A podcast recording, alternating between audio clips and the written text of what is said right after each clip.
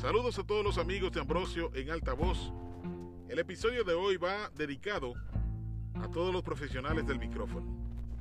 Hoy, 18 de abril, se celebra el Día Nacional del Locutor en la República Dominicana, una conmemoración instaurada por el orden del presidente constitucional de la República en ese entonces, el doctor Joaquín Balaguer, bajo el decreto número 4476, publicado el 2 de abril, pero del año 1974.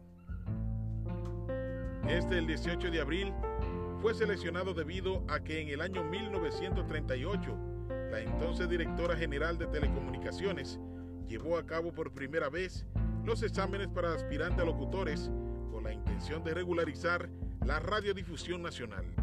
Ser locutor es ser un orientador, un maestro, un artista del micrófono.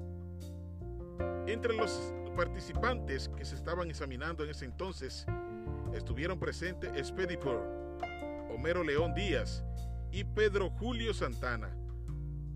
Y desde entonces el locutor es considerado un profesional de la palabra en el arte del buen hablar.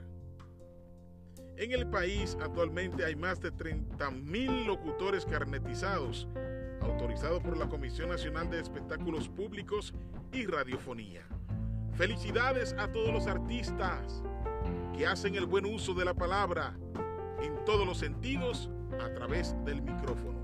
Hoy 18 de abril, en la República Dominicana festejamos el Día Nacional del Locutor Dominicano. Felicidades, colega.